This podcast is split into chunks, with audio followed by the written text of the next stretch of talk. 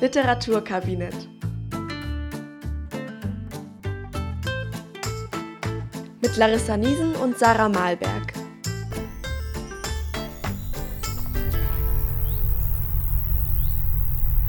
Hi, herzlich willkommen zu einer neuen Folge vom Literaturkabinett. Wir haben uns entschieden, mit einer Sommerfolge den Juli zu beenden und zwar mit einer Folge über Sommerhaus später von Judith Herrmann, einer Kurzgeschichte. Deswegen wird diese Folge auch ein bisschen kürzer. Genau.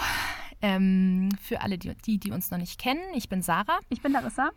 Und äh, genau, in Sommerhaus später geht es um eine Protagonistin, äh, eine Ich-Erzählerin. Sie ist intradiegetisch. Ich weiß nicht, ob wir das schon mal hatten, tatsächlich in unserem Podcast. Das bedeutet quasi, die Erzählerin ist selbst eine Protagonistin in der Geschichte. Spielt selbst in der Geschichte mit. Es gibt auch noch den Begriff extradiegetisch. Das wäre dann jemand, der quasi von außen auf die Geschichte drauf guckt. Das haben wir hier nicht, sondern wir haben eine junge Frau, die in Berlin wohnt, vermutlich Künstlerin ist und die von ihrem Jugendfreund Stein besucht wird. Das ist ein Ex-Freund, Stein ist Taxifahrer. Die beiden haben vor einiger Zeit eine lockere Beziehung geführt. Die Beziehung war dann relativ schnell wieder zu Ende. Stein war dann auch so locker äh, integriert in die Clique und ähm, ist aber trotzdem irgendwo immer ein Außenseiter geblieben. Und er hat vor allem immer davon geredet, dass er gerne das Sommerhaus finden möchte für die Clique. Das war so sein Traum. Und jetzt kommt er eben zurück zu dieser Protagonistin und nimmt sie mit auf einen kurzen Trip mit seinem Auto und zeigt ihr ein Haus, das er gekauft hat und äh, stellt ihr das Haus eben als das Sommerhaus vor. Das Haus ist aber total baufällig und die Protagonistin ist auch nicht so 100% begeistert von der ganzen Aktion. Darauf kommen wir aber später nochmal zurück. Ähm, nach dieser Besichtigung des zerfallenen Hauses fängt Stein an, das Haus zu renovieren und schickt ihr regelmäßig Karten. Sie antwortet auf diese Karten aber niemals. Und irgendwann kommt per Post ein Zeitungsartikel, in dem steht, dass genau dieses Haus abgebrannt ist und dass die Polizei Brandstiftung nicht ausschließen kann. Woraufhin die Protagonistin den Brief in eine Schublade legt und beschließt, wann anders drüber nachzudenken.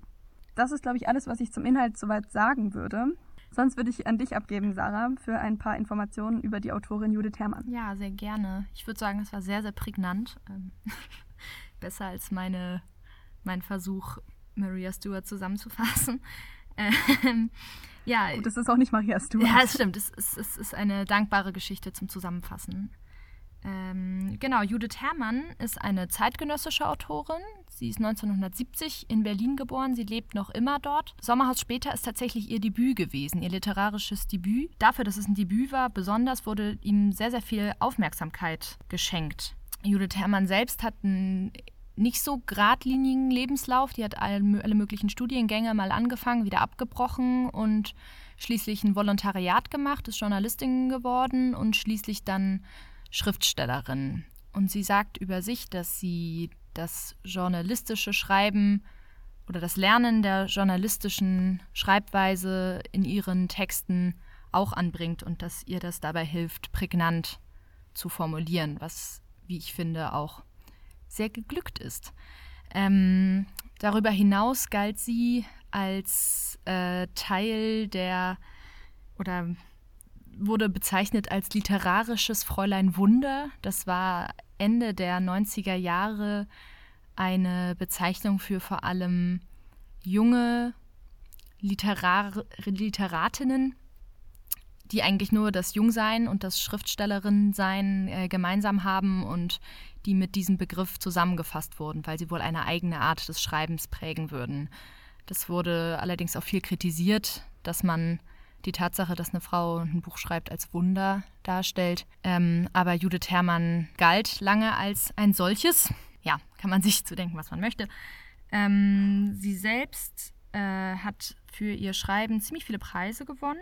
Eine Anekdote, die ich zu ihr gelesen habe, die ich sehr amüsant fand und deshalb gern teilen möchte, ist, dass sie äh, manchmal das Gefühl hatte, dass ihre Lesungen über Sommerhaus von Sommerhaus später aus dem Grund so proppevoll waren, weil sie ein sehr ungewöhnliches Autorinnenbild hatte in Sommerhaus später. Und zwar ein Schwarz-Weiß-Bild, auf dem sie einen schwarzen Pelz trägt und so einen Haarknoten. Und das alles hat so einen sehr altmodischen, eleganten Stil. Und sie meinte, sie hätte manchmal das Gefühl gehabt, dass Leute auch deshalb zu ihren Lesungen gehen, um zu gucken, ob sie wirklich so aussieht. Und eine Leserin hätte nach ihrer Lesung gesagt, sie sei froh, sie noch lebendig anzutreffen, so ungefähr. Auf dem Foto würde sie nämlich so aussehen, als sei sie schon seit vielen Jahren tot. Oh ähm, ja, Judith Herrmann ist eine Autorin, die noch am Leben ist. Ähm, und das ist wunderschön. Ähm, ich kann ja mal ein paar Autorinnen vorlesen, die auch zu dieser Generation literarisches Fräulein Wunder zählten. Das waren Julia Frank, Mariana Lecki, Alexa Henning von Lange, Zoe Jenny, Julie C., Ricarda Junge, Karen Duwe und Silvia Schimanski. Ich weiß nicht, was ihr so lest, ob ihr von den Leuten mal was gelesen habt, aber ihr könnt euch ja überlegen, ob ihr da Ähnlichkeiten seht, ob ihr es sinnvoll findet, das zu einem Genre zusammenzufassen. Vielleicht ist mir da auch was entgangen. Ich fand das ein bisschen Hanebüchen. Naja. Also sehr empfehlenswert, wenn man sich auf den direkten Pfad in Richtung Vegetarismus begeben will, ist äh, Anständig Essen von Karen Dove. Danach sieht man Essen mit völlig anderen Augen. Aber alles, was man von ihr liest, sieht man danach mit anderen Augen, weil Karen Duwe bösartig schreibt. Also sie als Fräulein Wunder zu bezeichnen. Ähm, Hat dir naja, gut. selbst nicht sonderlich gefallen, ne? Vielleicht, also es hieß wohl auch, dass viele Frauen das auch als Selbstbezeichnung dann gewählt haben, um ihr Buch besser zu verkaufen. Also ähm, so rum hat es auch funktioniert. Manche haben das auch angenommen, wie man es mag halt. Eine Besonderheit dessen, dass wir heute eine Minisode aufnehmen, ist, dass wir die ganzen Kategorien, die wir sonst immer so in unseren Folgen haben, einmal gekickt haben und beschlossen haben, dass wir uns heute mit einem Symbol beschäftigen wollen, das in der Geschichte, die wir uns angucken, eine große Rolle spielt. Und zwar bei Sommerhaus später wollen wir sprechen über das Sommerhaus. Tusch. Haben wir uns ausgedacht. Und wir sind sehr stolz auf diesen klugen Gedanken. Weil ähm, er war überhaupt nicht naheliegend. Nee. Ähm, nee, da haben wir richtig getüftelt. Genau, wir haben gedacht, wir reden mal darüber, was genau, wofür steht das Sommerhaus eigentlich? Was sind das so für Motive, mit denen Judith Herrmann da spielt oder was für Themen sie anschneidet in dieser Geschichte? Und ja, würde sagen, wir fangen einfach direkt an. Was war denn dein Eindruck, als du, also es gibt ja eine zentrale Stelle, wo man als Leserin das erste Mal dem Sommerhaus begegnet und zwar in dem Moment, als auch die Ich-Erzählerin das erste Mal das Sommerhaus sieht. Was dachtest du dir in dem Moment? Ist es ein Sommerhaus? Es ist natürlich kein Sommerhaus. Also es ist, glaube ich, allein schon das, das gesamte Setting spricht alles gegen diesen Traum. Also die Geschichte heißt Sommerhaus später, spielt aber überhaupt nicht im Sommer, sondern der Sommer ist mehr so eine Art Ideal oder so eine Art nostalgischer Rückblick, der immer wieder durchscheint. Und das Ganze spielt eigentlich im Winter. Der Protagonistin ist eigentlich nur dauernd kalt. Sie fahren mit einem total kalten Taxi dahin und ähm, dann ist dieses Haus natürlich auch total verfallen. Also Dadurch, dass man es ja auch aus ihrer Sicht sieht, wirkt Stein in seinem Enthusiasmus, wenn er dieses Haus wieder aufbauen will, natürlich auch einfach ein bisschen irre die ganze Zeit. Also ich fand es wahnsinnig traurig, ehrlich gesagt, diese ganze Geschichte. Sie ist natürlich auch in so einer Art erzählt. Das fand ich ganz spannend, dieses so ein bisschen so eine Art emotionsloses Erzählen. Ich habe da ein bisschen rumrecherchiert und die FAZ hat in ihrer Kritik damals geschrieben, Judith Herrmann erzählt, als hätte man sie darum bitten müssen. Und das konnte ich auf so einer seltsamen Art und Weise sehr gut nachvollziehen. Wie ging es dir denn mit dem Sommerhaus? Ja, ich fand es beim Sommerhaus und bei der Betrachtung des Sommerhauses sehr spannend, dass es offensichtlich wirklich zwei Blicke darauf gab. Also, dass es einmal Stein gibt, der alles ganz wunderbar findet und sich total freut und schon ein Bild vor Augen hat, wie er das alles wieder herrichten will und fast wahnsinnig wird darüber, wie du gesagt hast auch. Ähm, und gleichzeitig die sehr viel kritischere ich-Erzählerin, bei der man aber auch nicht aus dem Blick verlieren darf, dass sie dadurch, dass sie kritischer ist, dass das nicht bedeutet, dass ihr Blick darauf der echtere ist oder der wahrere, weil man, wie du ja auch schon angedeutet hast, sie ist ziemlich pessimistisch eigentlich schon losgefahren. Ihr war die ganze Zeit kalt, sie hatte auch nicht so richtig Lust, da jetzt hinzufahren und sich das anzugucken, weshalb ihr Blick vielleicht auch nicht besonders wohlwollend auf dieses Haus ist. Aber sie bezeichnet es tatsächlich als Ruine und nimmt im Gegensatz zu Stein sehr viel Müll und Dreck um dieses Haus herum war. Zum Beispiel beschreibt sie, ähm, wie sie das Haus, das Grundstück betritt und sagt, sie stolperte über Mülltonnen und Schrott auf die, Veranda, auf die Veranda zu. Ihre Bretter ächzten, der Efeu verschluckte sofort jedes Licht. Ich schob angewidert die Ranken beiseite. Also, sie sieht nicht so sehr die häusliche Idylle wie Stein, was auch dazu führt, dass sie sich bei der Betrachtung des Hauses irgendwann gegenseitig nicht mehr wahrnehmen, beziehungsweise hat sie den Eindruck, dass Stein bei der Betrachtung des Hauses sie eigentlich nicht mehr sieht. Ich fand das ganz spannend. Ich hatte immer das Gefühl, dass das Sommerhaus, also bei mir waren es, am Ende bin ich auf drei größere Themen gekommen, für die dieses Sommerhaus stellvertretend irgendwie steht. Und eine davon waren Erinnerungen oder sowas wie ein Idealbild, Nostalgie, eben dieser Traum von dem Haus. Na alles, sagte Stein. Ich hatte ihn noch nie so unverschämt erlebt. See, Märkisch, Kastanien auf dem Hof, drei Morgen Land. Ihr könnt euer gottverdammtes Gras hier anbauen und Pilze und Hanf und Scheiße. Platz genug, verstehst du? Platz genug. Also es ist so ein bisschen dieser, dieser Traum von diesem Haus, der ihn da antreibt. Und gleichzeitig sind es aber auch die Erinnerungen, die an die Zeit mit ihr und an die Zeit mit der Clique. Ich habe mich so ein bisschen gefragt, diese Geschichte, die ja im Winter spielt und das Haus, das im Winter gefunden wird, ist es eigentlich zu spät, das Haus zu finden? Oder ist es eher zu früh, das Haus zu finden? Weil sie ja, die Protagonistin, zögert diese Entscheidung, in das Haus zu kommen oder Stein zu helfen, auch wahnsinnig lange hinaus, als ob sie eigentlich noch nicht bereit ist. Gleichzeitig ist es aber was, was für sie auch schon abgeschlossen ist. Sie sagt über die Beziehung zu Stein zum Beispiel, ich wiederhole nicht. Also sie hat auch nie wieder was mit Stein angefangen, nachdem das Ganze vorbei ist. Im Gegensatz zu all ihren Freundinnen, die alle mal mit ihm geschlafen haben oder nicht, ja. Und ich habe auch immer gedacht, irgendwie ist es so ein bisschen, es, man sagt ja immer, es gibt so Menschen, die sagen, das Glas ist halb voll, es gibt Menschen, die sagen, das Glas ist halb leer. Und bei ihr hatte ich so das Gefühl, es gibt eigentlich überhaupt kein Glas. Sie hat gar nicht so richtig irgendeine Einstellung zu dem Ganzen. Ja, ähm, zwei Sachen dazu vielleicht. Also zu deiner vorigen Frage, mit dem ist es mit dem Sommerhaus, das im Winter gefunden wird, heißt das eigentlich, sie sind zu spät oder zu früh? Ähm, ich würde sagen, sie sind, es ist auf jeden Fall, es passt eigentlich nicht. Es ist gerade unpassend, sozusagen. Egal, ob, ob, ob zu spät oder zu früh, aber für die Protagonistin fühlt es sich einfach unpassend an. In dem Moment des Lebens. Ähm, ich fand es tatsächlich auch, was du, die Szene, die du zitiert hattest, wo sie sagt, sie hatte ihn noch nie so unverschämt erlebt, da wird ja auch deutlich draus, dass er den Lebensstil, den die Erzählerin und ihre Clique verfolgen, eigentlich in irgendeiner Form auch verachtet. Also dieses Stadtleben mehr wollen, Drogen reinschmeißen, ähm, so, so, ein, so ein Leben, relativ naturfern.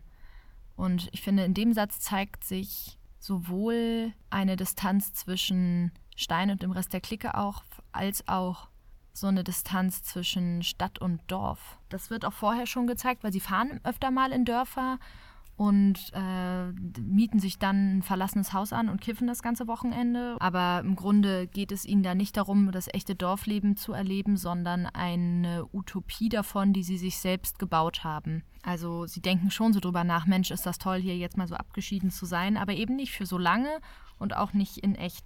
Den Einheimischen gingen wir aus dem Weg. Schon an sie zu denken machte alles kaputt. Es passte nicht. Wir klauten ihnen das unter uns sein. Und das finde ich zeigt so ein bisschen auf, was die Gruppe halt macht, wenn sie auch mal aufs Land fährt und sich irgendwas mietet. Und in dem Zusammenhang ist Stein ja schon fast das Extrem dieser Haltung, indem er einfach aufs Land fährt und sich irgendein Haus kauft, wo noch dazu ja noch Leute drin leben. Da haben wir noch gar nicht drüber gesprochen.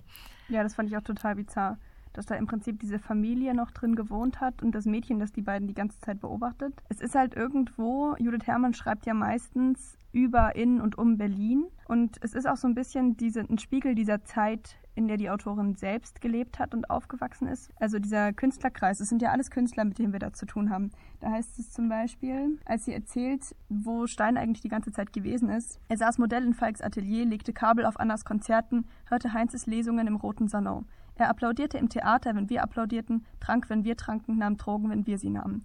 Also es ist so eine Künstler, äh, so ein Künstlerfreundeskreis, den wir da haben. Dazu passt ja auch so ein bisschen dieses, dieses Bild von diesem freien sexuellen Umgang miteinander. Also dass quasi jeder mit jedem andauernd ins Bett steigt, gefühlt. Und auch der, der Begriff Liebe wird nicht benutzt. Und zum Beispiel die Beziehung zu Stein nennt sie selbst auch gar nicht Beziehung, sondern die anderen nennen es eine Beziehung. Und man findet auch gegen Ende heraus, dass sie offenkundig gerade was mit Falk hat aus der Gruppe, bei dem sie im Bett liegt, als der letzte Brief ankommt. Trotzdem ist aber auch das nichts, was irgendwie erwähnenswert ist. Und trotzdem ist sie aber eifersüchtig. Als es an einer Stelle heißt, dass Stein Henriette küsst, da sagt sie nämlich und ich schaute weg. Ja, es stimmt. Es ist keine einfache monogame Welt, in der wir uns befinden, sondern so ein bisschen sowas locker Unverbindliches. Die Grenzen zwischen Freundschaft und romantischer Liebe verschwimmen immer wieder. Dass du meintest, das ist so ein Bild ihrer Zeit, das sie malt. Dafür spricht ja auch, dass sie immer wieder Musik erwähnt, mhm. explizite Musik. Also ein großer Teil des, ähm, des Textes spielt im Taxi, wenn sie mit Stein durch die Gegend fährt und sie hören immer Musik und sie nennt auch die Musik. Sowas wie Massive Attack und sowas. Das macht den Roman irgendwie auch zu einer, also zu einem popkulturellen Text, weil klare Verweise auf Musikstücke da sind. Und wie, was ich ganz cool fand, macht es den Text auch fast ein bisschen crossmedial, denn man kann halt die Musik sich einfach selber parallel anhören, während man die Stelle liest, wo sie mhm. mit dem Taxi durch die Gegend fahren. Das habe ich ähm, manchmal gemacht. Das fand ich irgendwie ganz, ganz charmant. Ja, schön. Ähm, aber was, was ich mich noch gefragt hatte bezüglich dieses ähm, offenen, offene Liebe-mäßigen, ähm, habe ich mich gefragt, wer benutzt hier eigentlich wen? Mhm. Weil zwei Arten und Weisen, das zu interpretieren, im Buch gegeben waren. Einmal gab es eine Stelle, ähm, also was man, was wir noch gar nicht besprochen haben, wer ist Stein? Stein ist wohnungslos oder obdachlos, ähm, hat also selbst gar kein eigenes Heim und ähm, sie lernen sich kennen, also er und die Erzählerin, weil er Taxifahrer ist und sie ein Taxi bei ihm nimmt. Also sie nimmt eine Dienstleistung von ihm in Anspruch und dann fahren sie so lange durch die Gegend, bis er irgendwann die Uhr abstellt, so als Zeichen dafür, so jetzt sind wir hier privat unterwegs, so habe ich es zumindest gelesen. Und dann nimmt sie ihn mit nach Hause und er bleibt drei Wochen. Das ist die Beziehung, die sie haben. Mhm. Und dann wird aber beschrieben, er zog zu Christiane, zu Anna und dann noch zu allen möglichen anderen. Und dann steht da, er vögelte sie alle. Und das klingt so, als wäre er fast so ein Schmarotzer, der sich irgendwo einnistet und dann auch noch quasi sich sexuell nimmt, was er will. Ähm, aber eine Seite später stand halt anknüpfend an das, was du gerade zitiert hast, das mit dem er trank, wenn wir tranken, nahm Drogen, wenn wir sie nahmen. Und ab und an nahm einer von uns ihn mit ins Bett. Und ab und an sah einer zu.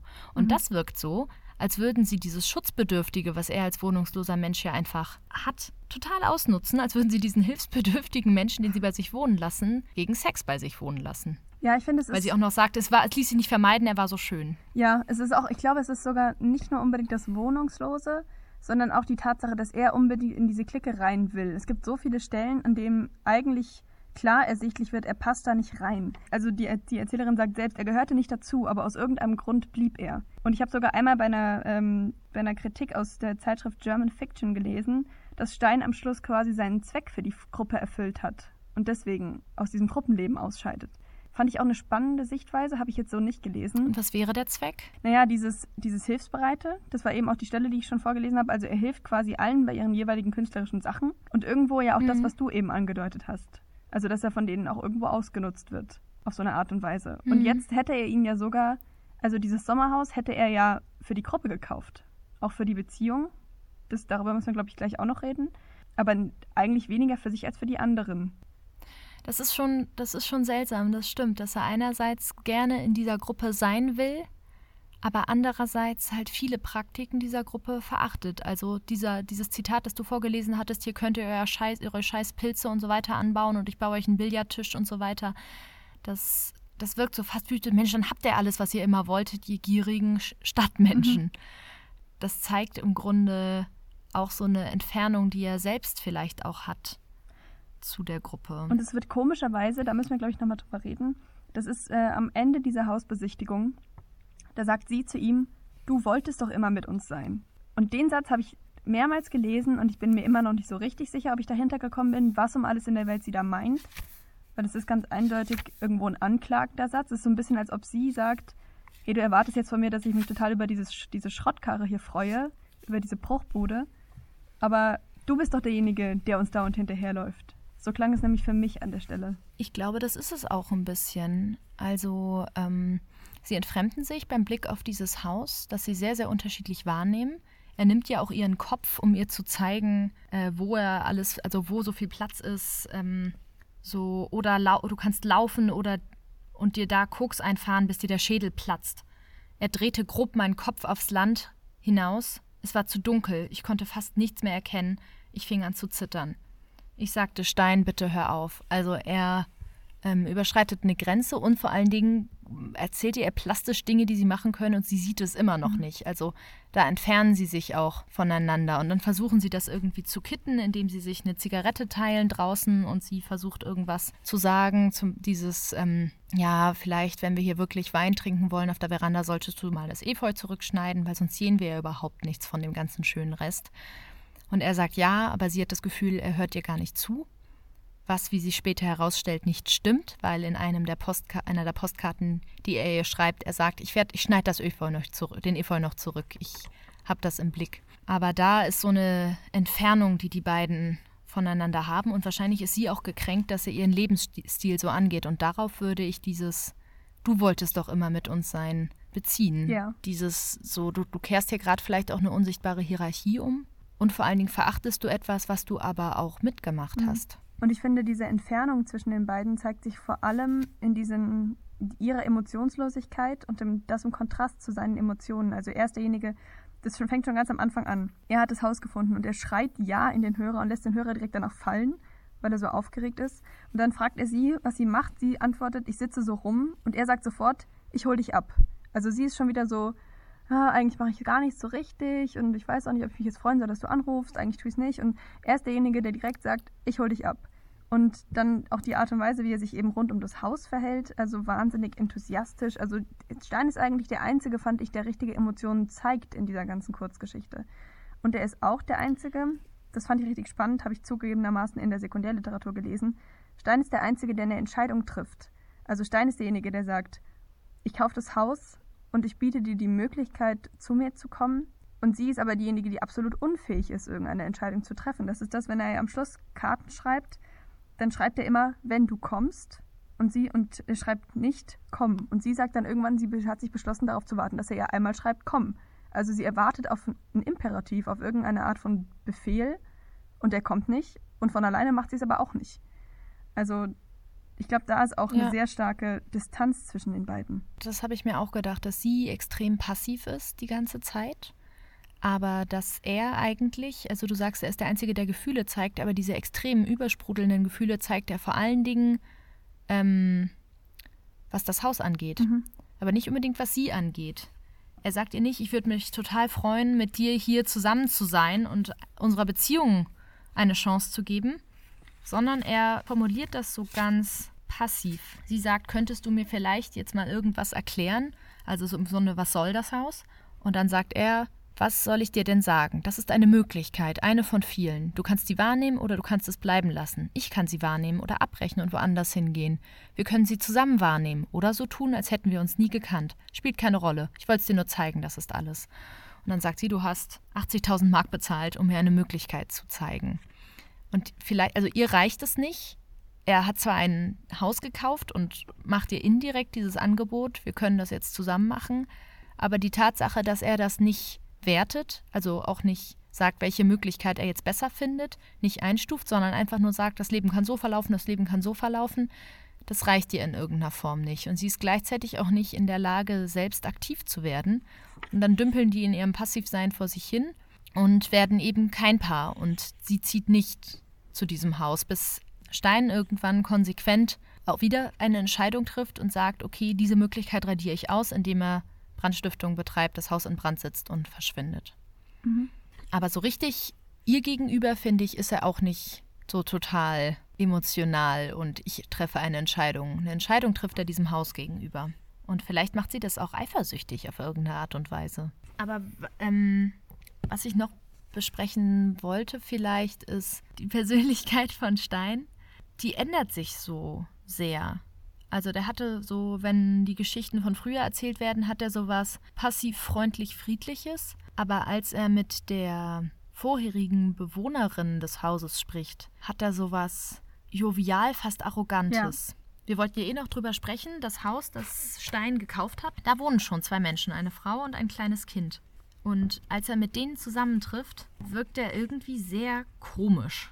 Also er spricht kurz mit der Frau. Genau, und dann sagt, die Protagonistin sagt sogar, Stein ruft Frau Andersson und sie, an, sie sagt, ich hatte seine Art, mit Leuten diesen, dieses Schlags umzugehen, schon immer gehasst. Genau, da ist natürlich, da, da, wertet, da wertet sie natürlich Leute dieses Schlags. Ja, genau. Also sie wertet selbst, gleichzeitig ist es genau das, was sie an ihm nicht mag. Und trotzdem ist sie diejenige, die später sagt, die sind doch ekelhaft. Und Stein sagt, was ist ekelhaft? Genau, also. Ich fand diese ganze Episode mit dem Kind, die kam so ein bisschen unvorhergesehen damit rein. So ähnlich ging es mit, mit dieser Eiseinbruch-Geschichte am Schluss, als einer aus der Clique da vorübergehend ins Eis einbricht. Das ist eine Stelle, die ich auch überhaupt nicht verstanden habe, genau, die nicht, auch nicht aufgelöst ja, genau. wird. Das Einzige, was ich da rauslesen konnte, ist halt eben wieder diese komische Einstellung gegenüber dem Leben. Alle anderen machen Panik, aber sie und Stein sind die einzigen, die am Rand stehen und völlig hysterisch anfangen zu lachen, während die anderen versuchen, den Typ aus dem Eis rauszuziehen. Ja, das ist ja auch total schräges Bild. Das war sehr, und sehr schräg. Hier ist es irgendwie so, dass dieses Kind macht dir ja fast Angst, wenn sie dann wieder am Schluss äh, kommt, das Kind kommt ihnen nochmal nach und sie sagt Stein, das Kind aus Angermünde, warum steht es hier auf der Straße herum und beobachtet uns? Ja, also dieses Kind, das ähm, wird erstmals von der Frau beschrieben als ein blasses, kümmerliches Kind. Genau, später sieht sie es nochmal und aus einem Brief von Stein geht hervor, dass das Kind und möglicherweise auch seine Mutter zurückkommen und in diesem Haus weiter mit ihm leben. Er schreibt nämlich, das Dach ist dicht, das Kind putzt sich die Nase, spricht nicht, ist immer da. Er sagt auch zu ihr, also als sie sagt, die sind doch ekelhaft, das erwidert sie, als er ihr sagt, ja, der Besitzer hat gesagt, die müssen aus dem Haus raus, von mir aus hätten sie bleiben können. Das wirkt dann nochmal anders, weil es ja schon so was Herzloses hat, ein Haus zu kaufen und die Leute da rauszutreiben, die da vorher gewohnt haben. Und er sagt, ich wollte sie nicht raustreiben, ich wollte nur dazukommen. Ist natürlich auch was Aufdringliches. Sagt, ja, genau. Und sie sagt quasi, wieso? Die jetzt so ruhig rausschmeißen können. Genau, das sind ja die ja. Dorfmenschen, an die wir nicht mal denken wollten. Also da ist wieder so dieses Stadt und Land, diese Kluft mhm. zu sehen, die in dem Buch immer wieder auftaucht, dass die Stadtmenschen sich als was Besseres sehen. Ich hatte mich gefragt, ob die Tatsache, dass er sich ein Haus gekauft hat, ob das ihm auch Macht gibt in irgendeiner Form, ob das seinen Charakter deshalb so verändert hat in dem Moment, also dass er jovial, herzlich wirkt und vorher sowas fast unterwürfig Liebes hatte in den Erzählungen, weil er jetzt plötzlich ein Haus gekauft hat und kein wohnungsloser Mensch mehr ist. Ja, und ein Haus ist natürlich auch ein besonderes Symbol. Ne? Ein Haus ist direkt sowas wie das ist Beständigkeit und das ist irgendwie ein Gastgeberding und also es geht so in die Richtung geordnetes Leben in Anführungszeichen. Ne? Und es gibt ihm natürlich auch völlig neue Möglichkeiten. Es setzt ihn ja selbst in eine ganz andere Position. Ja, stimmt. Vorher war er jemand, der vielleicht weniger gebildet ist und der bestimmte gesellschaftliche Codes nicht kennt, vielleicht auch keinen akademischen Hintergrund hat. Also ich könnte mir auch vorstellen, dass das so eine klassistische Komponente noch mit drin hat. Ja, das weiß man nicht, aber das ist ja schon trotzdem so ein intellektuellen äh, Gespann, was wir da haben. Und Stein als Taxifahrer passt da schon nicht so gut rein. Das, also ich glaube, da würde ich dir schon zustimmen. Was ja. ich tatsächlich in der Geschichte nicht gelesen habe am Anfang und erst in der Sekundärliteratur gefunden habe, ist ähm, die Frage, wer das Haus angezündet hat. Ich würde sagen, er. Da bin ich nämlich überhaupt nicht drauf gekommen, tatsächlich beim Lesen. Ich habe es erst so gelesen. Ich habe das Ganze tatsächlich vor, boah, da war ich 16 oder sowas, schon mal gelesen. Und vielleicht war ich davon auch noch so ein bisschen beeinflusst, weil diese Geschichte mich damals noch verwirrter zurückgelassen hat. dass ich immer gedacht habe, es ist eigentlich mehr so eine Art endgültiger Schicksalsschlag. Aber es macht natürlich die ganze Sache noch viel, viel dramatischer, wenn er es selbst gewesen ist, weil er, die Frage ist ja dann, warum hat er das gemacht? Und ich würde sagen, er hat es gemacht, weil er gemerkt hat, von der Protagonistin kommt nichts. Und er ist der Einzige, der tatsächlich an diesen Traum noch glaubt und alleine will er ihn nicht haben. Das glaube ich auch. Also die Tat, also ich, es wird nicht, es wird nicht gesagt, dass er das Haus ab, ähm, angezündet hat, aber sie bekommt einen Zeitungsartikel, auf den er das Datum geschrieben hat, in dem steht, das Haus ist abgebrannt, von dem Besitzer, der das Haus auf Vordermann gebracht hat, fehlt jede Spur. Und die mhm. Tatsache, dass er ihr diesen Brief geschrieben hat, zeigt natürlich, er ist nicht in den Flammen umgekommen. Und dann gab es für mich keine Erklärung mehr, warum von ihm jede Spur fehlen sollte, wenn er es nicht selber war. Aber es stimmt, es ist offen, man kann es auf zwei Arten und Weisen lesen. Es ist nicht, es wird nicht klar gesagt. Das macht so schon mehr Sinn. Und ich finde es noch dramatischer, wenn man dann ganz am Schluss liest, dass äh, Falk neben mir aufwacht und sie fragt, was, was ist das? Mit, als sie den Brief in der Hand hat. Und sie sagt, und sie, ich zog meine Hand weg, ich stieg aus dem Bett und sagte, nichts. Und da habe ich zum ersten Mal gedacht, irgendwo stimmt es natürlich, weil es ist faktisch nichts passiert für sie. Sie hat an dem Haus nie mitgeholfen. Sie hat wahrscheinlich auch nie geglaubt, dass es wirklich fertig wird. Es hat überhaupt nichts verändert bei ihr. Oder so zumindest wirkt sie. Ja, und sie legt halt diesen Brief dann weg und unter, ich glaube, sie geht unter die Dusche und dann sagt sie später.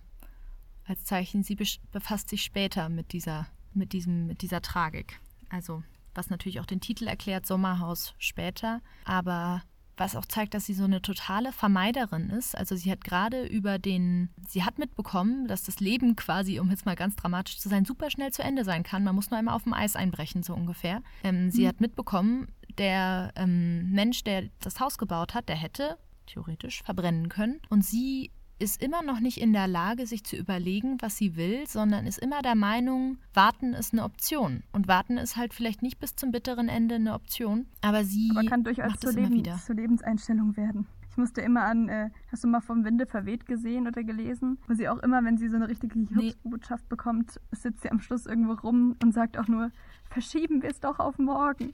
Und das hat mich wahnsinnig gemacht bei diesem Film. Und so ging es mir bei dem Buch auch so ein bisschen. Ja, es ist, es ist irgendwie, es ist schon traurig, weil es natürlich sich schon lohnt, wenn man Dinge umsetzen will, dass man dann auch aktiv wird. Und dieses Gerede, was die und die Clique wohl immer hatten, Mensch, lass doch einfach alles, lass doch mal aus Berlin weggehen und ähm, einfach aufs Land ziehen, dass das halt bei denen dann doch nur Gelaber, wenn man es negativ sagen möchte, oder ähm, ein Traum ohne. Konsequenzen war. Ja.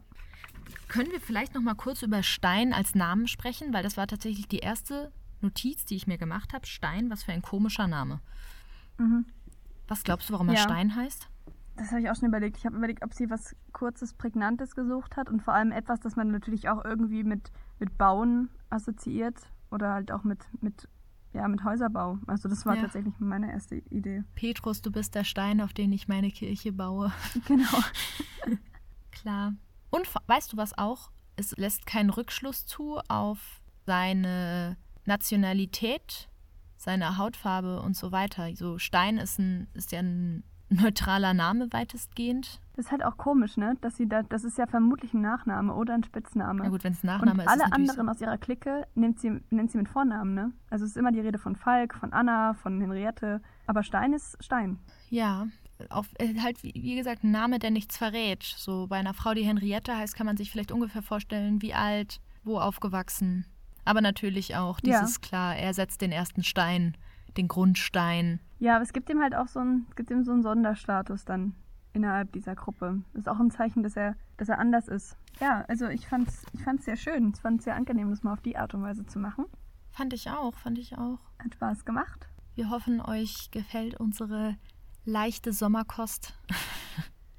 ähm, Ja, hoffen, ihr habt schöne Ferien und hört genau, vielleicht wo immer ihr nach seid. den Ferien auch mal wieder rein, wenn es bei uns wieder ganz nach Plan weitergeht. Genießt das Wetter, genießt die freie Zeit und wir freuen uns, wenn Denkt ihr wieder nicht so dabei viel seid. an Schule, das ist ein großes Gut. Work-Life-Sleep-Balance, wie ein großes Möbelhaus es sich jetzt zur Aufgabe gemacht hat. machen keine Schleichwerbung. Das schneiden wir raus. Ich finde es nur so peinlich. Ähm, Ja, dann macht's gut. macht's gut, ihr Lieben. Bis bald.